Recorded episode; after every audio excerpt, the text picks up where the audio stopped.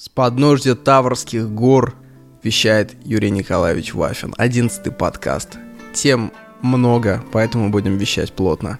Микрофон за 6 тысяч рублей – это достаточно, чтобы написать самый лучший подкаст на свете. Этого даже в избытке. Вы представляете, у меня есть отдельный канал в Телеграме только для себя одного любимого.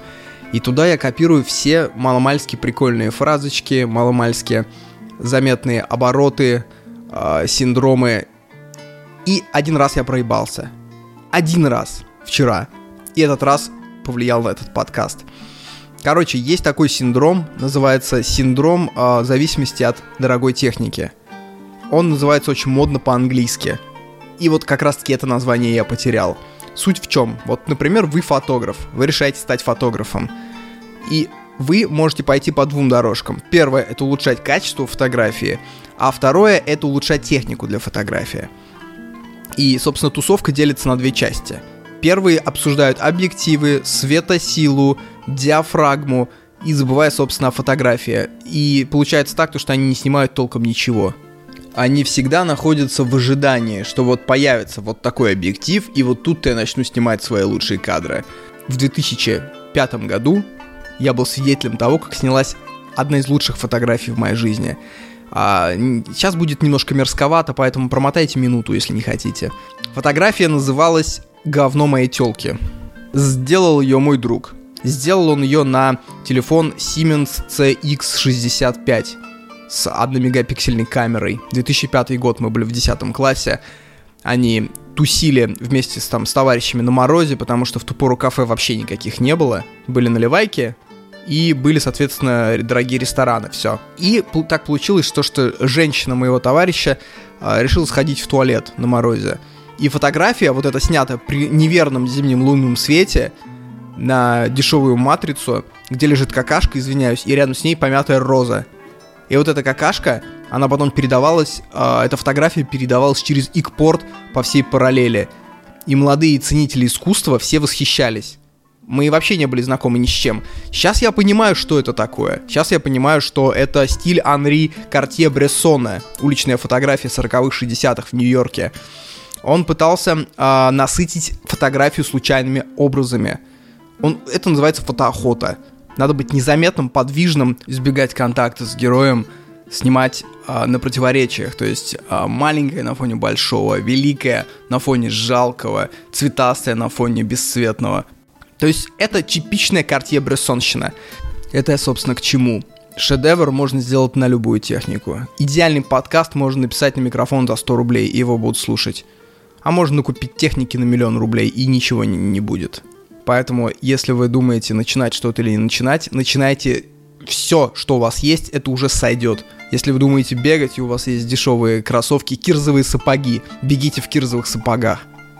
Нет сапог, бегите босиком. Вспомните хоть раз, когда во все эти красивые Малескины в э, изящные дневнички было написано что-то по-настоящему крутое. По-настоящему крутое можно написать на туалетной бумаге своей кровью. Но это так, я нагоняю жути, потому что тема подкаста вообще не в этом. Давайте переходим к основному. Ситуация. Вы чем-то увлеклись. Хотя нет, давайте я начну про себя. Я увлекся фотографией я начал читать в интернете все статьи про фотографию. Я вступил в позицию новичок. Я нашел канал в Телеграме, где собираются все маститые фотографы. На этом форуме я заметил то, что они очень часто ссылаются на блог одного фотографа, который не сидит с ними, но который ими уважается. Такой верховный демон. Я зашел на его блог, охеренный блог. Я начал читать все его статьи, записывать важные моменты, использовать. Отлично. Через пару дней скроллинга я вышел на статью, где он рекомендовал четыре книги по фотографии, которые должен прочитать каждый. Покупаю книгу под названием э, «Фотография как...» Офигенная книга. Она только про черно-белую фотографию, она про искусство постановки кадра. Она начинается с того, просто я вам уровень расскажу, что анализируется отношение двух шариков, черных и белых, на много страниц, со схемами, как они влияют. То, что белое кажется выпуклым, а черное кажется впуклым. Наш взгляд скользит всегда слева направо, поэтому все, что слева, это начало, все, что справа, это конец. повествования. То есть простой кадр фотографии, любой, хоть снятый на смартфон, это история. Вверху более важная, внизу более ненужная. Самая мощная силовая линия — это диагональ. Если диагональ идет с левого нижнего угла на правый верхний, это поднимает наш глаз. Если она идет с левого верхнего угла в правый нижний, она опускающаяся. И все объекты на фотографии, они невольно будут в этом участвовать. И еще то, что все в кадре должно быть в неком взаимоотношении. И вот эти вот линии, право-лево, вверх-вниз, диагонали, оно э, рассказывает, как именно это взаимодействует. Это все основы фотографии. До того, как ты выучишь, э, как снимать на пленку, как снимать на iPhone, как там обрабатывать фотографию, композиция. И композицию можно снять на любой фотик. Это опять возвращаясь к шедевру говно моей телки. А композиция там была такая. В левом нижнем углу лежала какашка, а с правом верхнем углу, то есть ты идешь по диагонали, там лежала помятая роза на морозе. И вот это все тебе показывало некую историю. Ты сначала думал, угу, какашка. Кто, кто же и насрал? А потом ты поднимаешься, и ты видишь розу, и ты понимаешь, что дело тонкое. Более того, эта фотография рассказывает историю. Она рассказывает контекст, что мы жили в эпохе, когда туалет найти было очень сложно. Не было кафе, не было ресторанов, я об этом уже упоминал.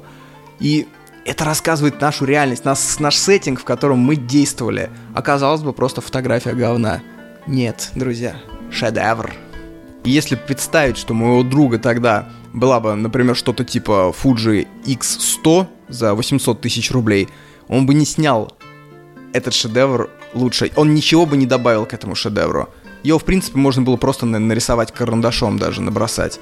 И его сила в другом. То, что, например, фотография, где э, мальчик, младенец сидит на руках у деда, это фотография не про противопоставление молодости и старости, а про то, что младенец белоснежный, а старик землистого цвета. И поэтому на фоне его оно как младенец как белое пятно, которое э, продавливает черноту.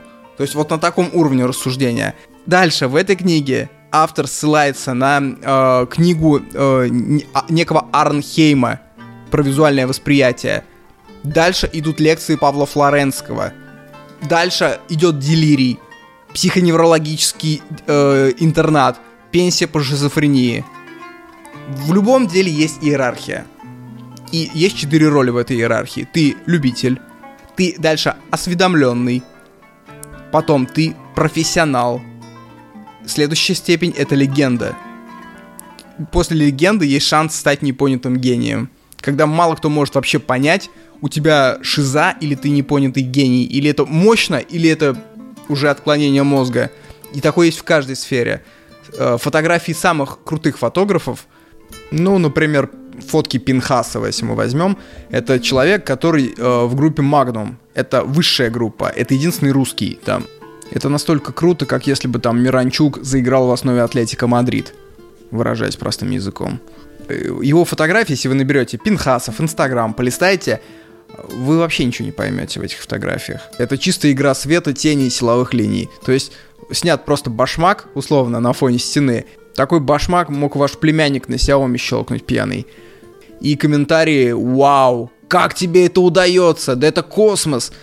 Пинхасов, трахни мою жену вместо меня, я воспитаю твоего сына как своего. Вот это вот все. Но это не позеры, это ценители, а Пинхасов это легенда. И вот фотограф, которым восхищается только один Пинхасов, это есть непонятый гений. Он настолько не понят, что кроме Пинхасова никто его не может оценить. Как сказал математик Саватеев, э, когда его спросили вообще, вот что сделал Перельман, что что дали миллион долларов, он доказал теорему по Анкаре. Саватеева спросили, а вообще сколько в мире людей может это оценить? Он говорит, знаете, мне кажется, по пальцам двух рук можно пересчитать. Количество людей, которые, в принципе, понимают, что там написано. То есть и остальные там 7 миллиардов, столько-то миллионов человек, они, для них что доказательство теоремы Пуанкаре, что э, расстройство мозга это одно и то же. И вот ключевой вопрос, где остановиться в этой иерархии. Если построить график, где по оси Y будет э, количество денег и респектов, которые вы насобираете, а по оси X будет э, ваша иерархия, степень вашей погруженности, то начиная с дилетанта кривая будет расти, расти, расти, расти, набираем максимум на профи. И дальше она будет идти вниз.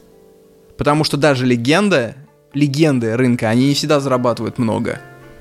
Потому что не всегда есть заказы для легенд. Потому что профи, он везде хорош. Профессиональный фотограф, профессиональный певец, профессиональный на дуде дудец. Они везде будут востребованы. Легенда уже требует иного уровня понимания своего мастерства. Общество должно понимать легендарность. Выражаясь очень просто, в мире не так много богатых мужиков, которые готовы привлекать э, людей уровня Пинхасова к оформлению, к фотографии. Им, в основном люди с деньгами, это такие, знаете, крепкие кабанчики, которым надо, чтобы было цветасто, модно, инстаграмненько, а там уже профи нужен. Ну и, конечно, все деньги респекты кончаются на уровне непонятого гения. Там ничего нету. Там тебя никто не понимает, у тебя болит спина и маменька гонит на работу. Условно говоря, между полным дилетантством и пенсией по шизе пролегает весь спектр, включая пулицеровскую премию за лучшую фотографию или премию Хассельблад. Поэтому, наверное, нам всем надо становиться Т-образными спецами. Это когда у тебя есть э, какая-то охуевшая компетенция, но ты не углубляешься дальше, а ты начинаешь развивать смежные с ней.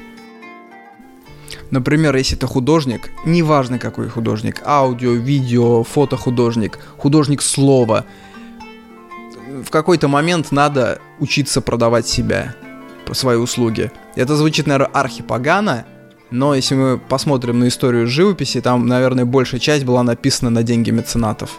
Вообще это было по большому счету заказуха. Достоевский продавал свои книги за бабки. Да что Достоевский, сам Леонардо да Винчи. Ах, он подлец, работает на кровавых Медичи. Медичи, хуйло. Кто не скачет, то флорентиец.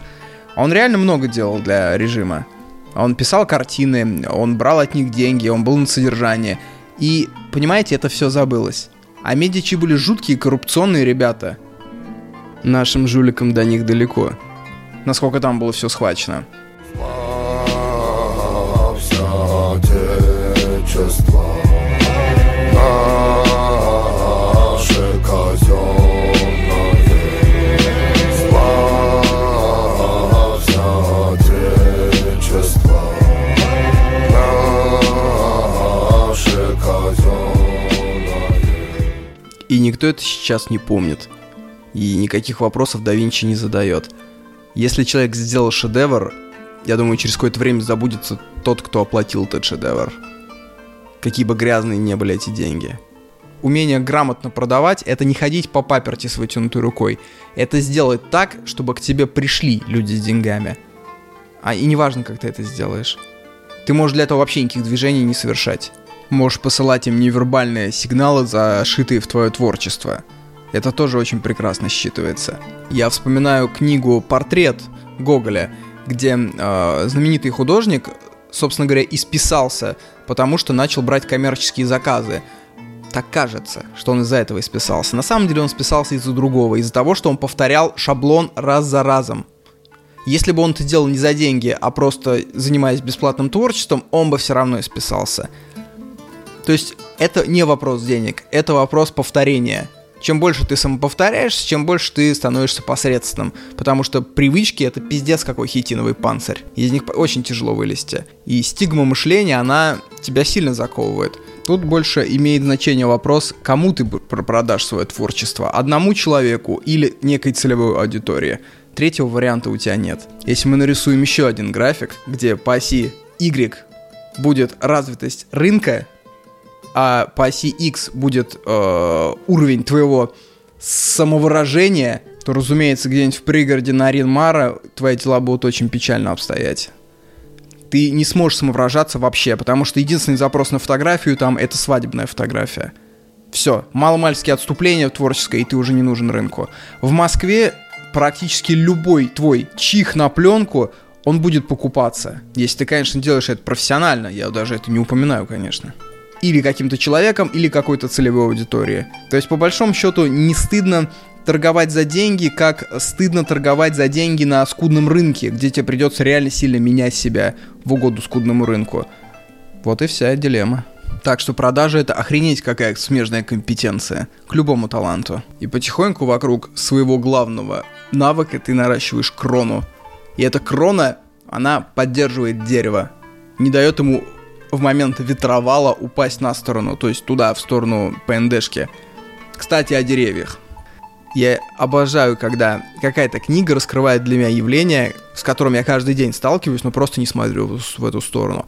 Вот, например, деревья. Много ли я вообще думаю о деревьях? Да никогда. Я их вижу каждый день, но мысли у меня что-то никаких они не рождают. Ну, деревья, деревья, хер да с ними. Вообще, деревья — это классическое отношение Ельцина и Путина. Сейчас объясню. Представьте себе большой бук или, например, дуб — каждый год они роняют сотни и тысячи желудей. Из этих сотен и тысяч э, большая часть съедается белками и прочей меховой сволочью практически сразу. Остальное падает и прорастает через год, через два. То есть материнское дерево огромное. Оно практически закрывает э, путь солнцу, а без солнца никакие деревья не растут. Фотосинтез, мать его. Поверхности Земли достигает только 3% солнца. И вот под этими тремя жалкими процентами начинают пробиваться маленькие деревца из желудей – они растут своеобразно. Из-за того, что мало солнца у них, они начинают быть более коренастыми, что спасает их. То есть, по сути, это такой этап, когда они заготавливают древесину, свой скелет. И бывает часто, что, например, там столетний дуб толщиной в руку, потому что он просто растет под материнским деревом. В одну из гроз июльских дерево материнское рушится, с грохотом падая, оно ломает десяток таких деревцов, но остаются некоторые деревца, которые теперь получают карт-бланш, потому что появилось солнце. И тут они начинают расти с гигантской скоростью. Если до этого они там за 10 лет вырастали на 3 сантиметра, то теперь они вырастают на 5 метров за несколько лет. И они рвутся к солнцу. И кто первый закроет крону над остальными, тот и победит. То есть крон с принца и крон с принцессы, они рвутся к власти. И на каком-то этапе один обгоняет другого и все. И остальные немножко подсыхают, и это дерево становится новым материнским деревом. Я специально начал с самой тухлой истории, чтобы вас раззадорить. Дальше будет на повышение. Если дерево начинает поедать какой-то паразит насекомый, дерево начинает на это отвечать.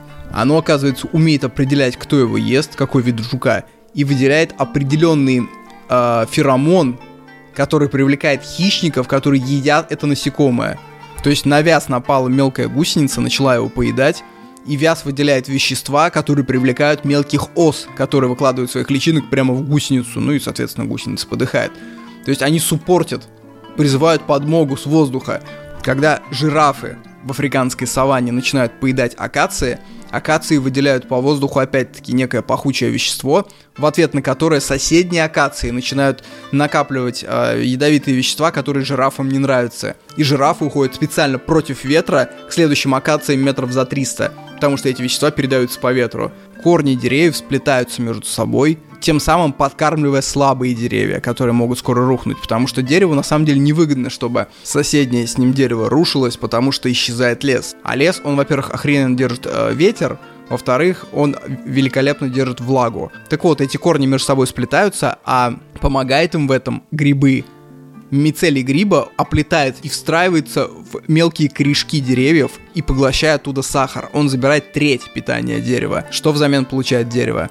Дерево получает информацию. Гриб, по большому счету, передает с помощью импульсов все, что происходит в округе. То есть он может за сотни метров почти мгновенно передать информацию о том, что где-то, например, там налетели какие-то жуки, и то, что надо выделять специальные вещества, которые привлекут хищников. То есть, по сути, грибы своим мицелием образуют некий лесной интернет. И вот тут главный вопрос, что чувствует дерево, когда оно начинает быть готовым к сотрудничеству и пускает в себя мицелий гриба. Ощущение, скорее всего, приятное. Я думаю, оно испытывает что-то типа того, когда ты перед сном вот так вытягиваешь руку и слегка-слегка ноготочками по нему проходишься. Смесь между лаской и щекоткой. Тонкая грань. Мне кажется, вот что-то такое дерево ощущает. Но теперь самая бомбезная история. Прожорливые тли поедают из дерева питательные вещества. Они присасываются к листу прокалывают его оболочку и хоботком высасывают оттуда сахар. С одного квадратного километра леса тля высасывает несколько сотен тонн чистейшего сахара. Дерево это не любит. Но для насекомых это просто подарок. Что делают муравьи? Они не едят тлей, они поедают сладкий сок. Тля, высасывая питательные вещества из листа, часть сахара поглощает, а часть сахара выбрасывает через задний проход. То есть, условно говоря, у него мироточит анус. И муравьи слизывают с ануса тли эту, э, этот сахар. И чтобы ускорить процесс, муравьи пугают и покалывают тлей усиками в анус, за счет чего вызывается раздражение и тли так называемо уринируют. И чтобы никто не сожрал эту колонию, муравьи организуют охрану своих тлей. То есть, по сути, это животноводческое хозяйство в обычном российском лесу. Или, например, взять мед. Пчелы тоже обожают слизывать с ануса тлей вот эту вот сладкую жижу, потом прилетают к себе в улей, срыгивают это все, и так получается черный мед. Это один из самых дорогих медов. Это, по сути, э, выблинное, выблеванное говно тли. А что если вы узнаете то, что мы, люди, практически одинаковые с точки зрения генетики, что там какой-то случайный негр Занзибара, что ты, между вами разницы практически нет, а между двумя березами, которые растут в соседних посадках, разницы в тысячу раз больше генетически. Вот так вот. Книга называется «Тайная жизнь деревьев», написал ее Валлебен, э, культовый лесник из Германии. У него еще там несколько книг «Духовная жизнь животных», я только вот буду их читать. Вообще идея книги его о том, насколько лес является связанным между собой организмом. По большому счету, это целый город, в котором не существует ничего просто так. Например, жуки-долгоносики, которые селятся там внизу деревьев, они максимум могут перемещаться на метр, на полтора. И с помощью них можно определить э, вообще старый лес или нет. То есть, если лес посадить просто, то долгоносики там никогда не появятся. И даже если лес вырублен, например, был в средневековье, и потом заново посажен, там нет долгоносиков. Они просто не успевают прийти. Я помню, как-то сидел на форуме грибоедов, то есть людей, которые едят галлюциногенные грибы, и меня поразил один момент, то что они все говорят, когда заходишь в лес, неважно с какой целью, ты должен поприветствовать лес. Это раньше мне это казалось шизой. На самом деле, возможно, все тоньше. Потому что ну, научные исследования, что заходя в хвойный лес, находясь в хвойном лесу, наше давление понижается. В лиственном лесу оно повышается. Или наоборот, не так важно, короче, где. В гугле посмотрите как. Суть в том, что мы чувствуем сигнал леса. Наш организм чувствует, но это неудивительно, просто с точки зрения биологии. Мы миллионы лет эволюционировали в лесах, прежде чем выйти в саванны. Странно было, если бы мы никак бы к этому не приспособились. Толкин с его вот этим историей про Фангорн, про ходячий лес, на самом деле затронул что-то такое прям исконное.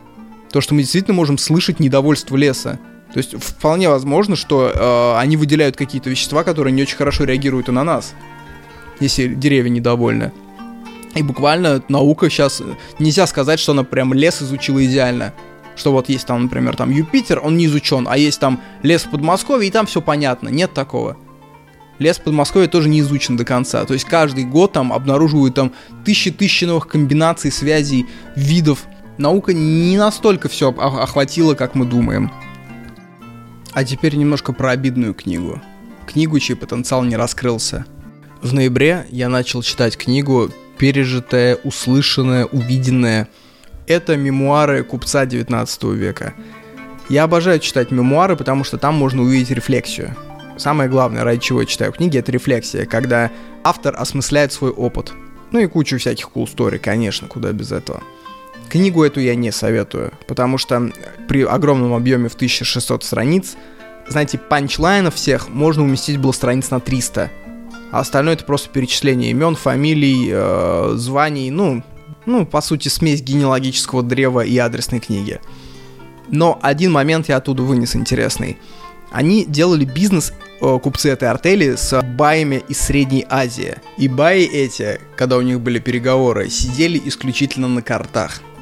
То есть купец в своих мемуарах отдельно это отметил, то что это очень странно, они сидят на корточках. Сейчас во всем мире считается, что, что корточки это русское изобретение, даже есть специальное явление, когда британцы, немцы садятся на корточки, надевают Adidas, считают это очень крутым. На самом деле это, конечно, форма расизма, кстати если blackface, когда э, белый э, натирает лицо гуталином, считается расизмом, то, мне кажется, корточки это тоже расизм. Получается, они угорают над нашей неграмотностью, над нашей беднотой. Нельзя. Нельзя. Русские жизни важны. Корточки. Я помню, в детстве на районе все сидели на корточках. Мне эта поза казалась настолько неудобной. Э, если я посижу хотя бы минуты две на корточках, у меня начинает ломить икры, у меня начинает ломить голень. Я, собственно, впервые после этого отрывка вздумал почитать про корточки вообще, что это такое. Оказывается, был целый социолог-исследователь французский МОЗ, который просто исследовал сидение на корточках. И вот оказывается, что это сидение на корточках, оно свойственно всем первобытным обществам на свете. Везде. От Полинезии до Южной Америки. И чем выше поднимается общество по развитию, корточки исчезают. Это серьезно, он пришел к этому выводу. По какой причине, непонятно. Просто развитое общество начинает забывать свои корточки. У меня, кстати, есть э, подозрение, почему корточки исчезают. Потому что человек, сидящий на картонах, выглядит очень неэстетично. Плечи у него вжимаются в грудь, сам он низкого роста, и вообще эта поза хороша для дефекации. Кстати, советую вам. Э, попытайтесь покакать в следующий раз, забравшись ногами на унитаз. Прямая кишка образует прямую линию, и каловые массы выскакивают намного резче. Не прошло и 7 минут, а я уже упомянул какашки два раза. Фекальный подкаст.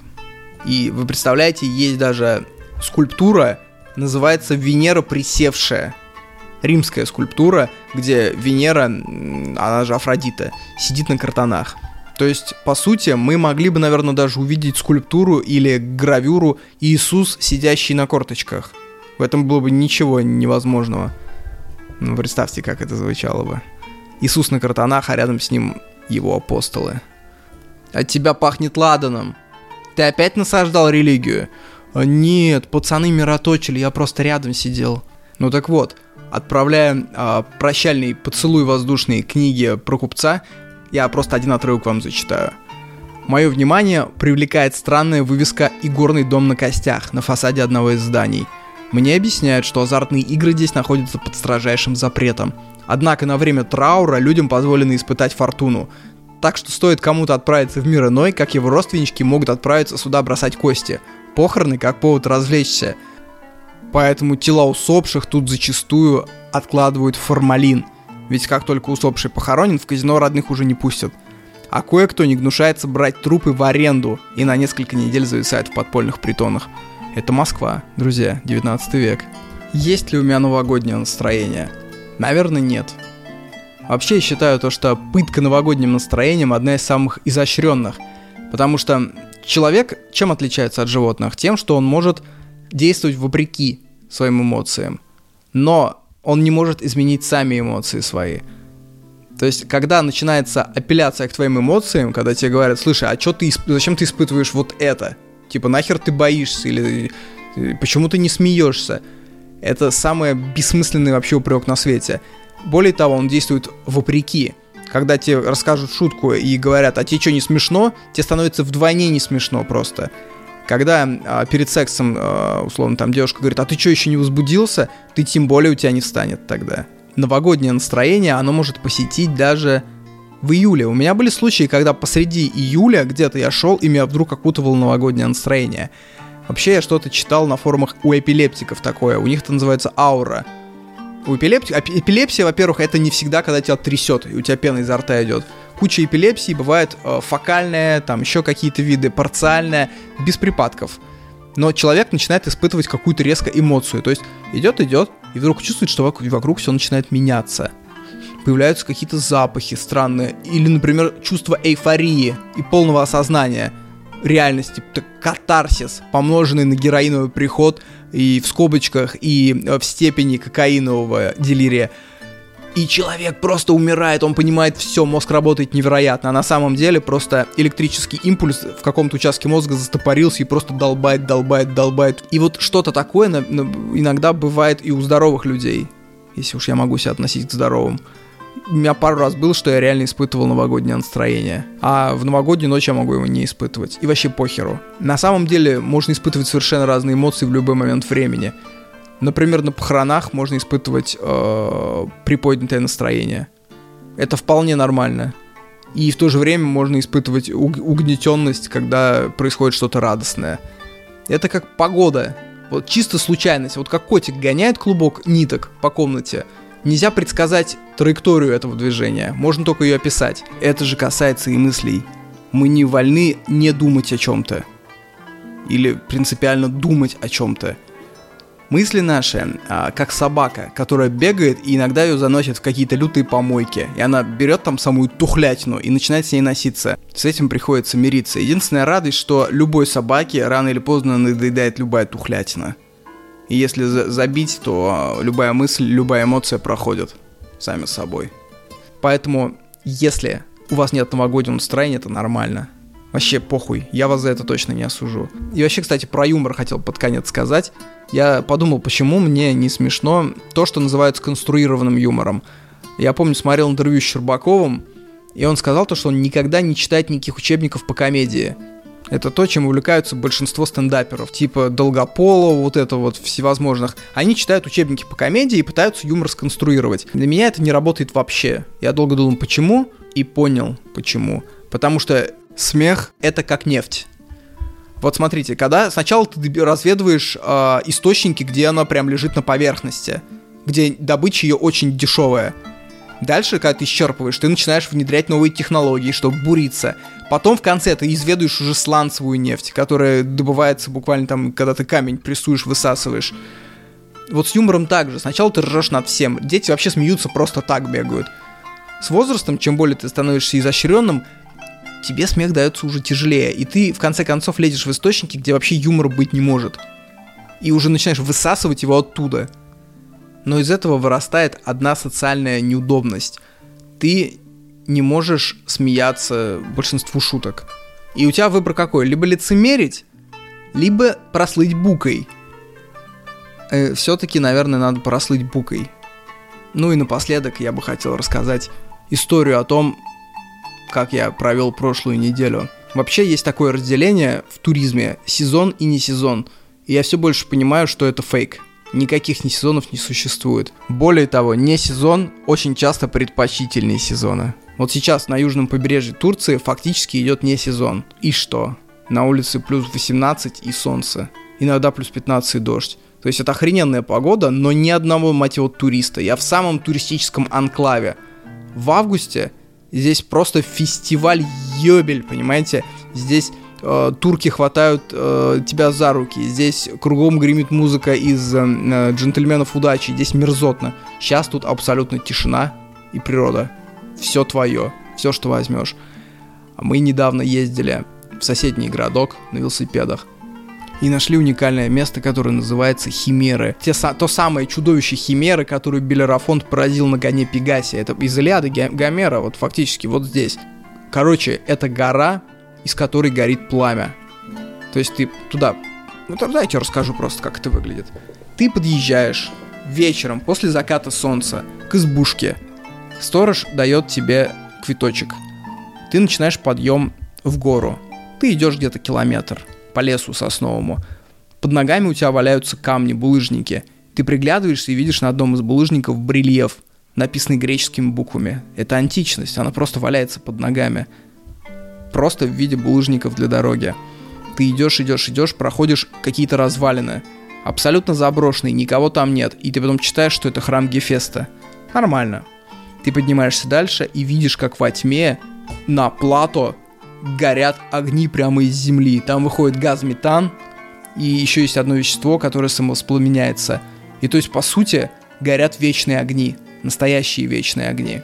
И возможно, что сама идея вечного огня, она пришла оттуда, потому что это место античное, а известно, что христианство из античности подчеркнуло почти все – Возможно, вечный огонь, который возрождается в церкви на Пасху, это прототип вот того огня. И а 9 мая, в свою очередь, вечный огонь взяло уже из христианства. Понимаете, какие отсылочки? И представьте себе, что это место, которое в сезон, вне ковида, выглядит так, что там подъезжают огромные автобусы туристические, выходят китайцы с плеерами, и русские, и все там тусят, и сотни людей наверху около этих огней фоткаются – конце декабря выглядело так, что мы там были в абсолютном одиночестве. Просто горит огонь, десятки, десятки огней и куча кошек, которые греются около очагов этих стихийнов, абсолютно без людей. И вы не поверите, они мурчат.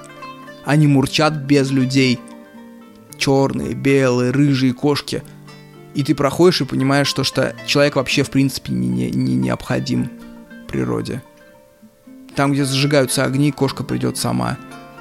и на этих огнях мы жарили сосиски. Это, кстати, не осквернение, потому что местные, а местные там сменились, ой-ой-ой, до турков были римляне, потом до них были греки, до них были ликийцы, до них были какие-то охотники-собиратели из неолита. Эти огни горят десятки тысяч лет, не тухня.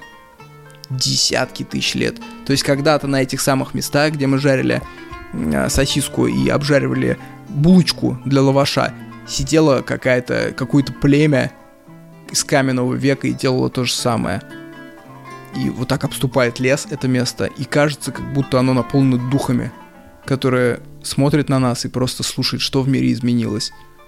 И, и у них единственный вопрос. Наконец-таки, изобрели ли обоюдо острый топор из камня? А мы что-то там, Путин, Навальный, понимаете, Тесла. Они вообще не, им это интересно. Им интересно, изобрели ли в Римской империи паровой двигатель, мать его, или еще пока нет. На этом все. Путешествуйте вне сезон самая мякотка творится вне сезона. Я вообще не понимаю, насколько надо быть отбитым, чтобы ехать в ту же Турцию в июле, когда здесь плюс 40. В июле надо ехать на Чукотку. Пиздец хочу на Чукотку. Ху! Ха! Ха! Всем хороших праздников. Помните, Христос возродился, чтобы мы радовались.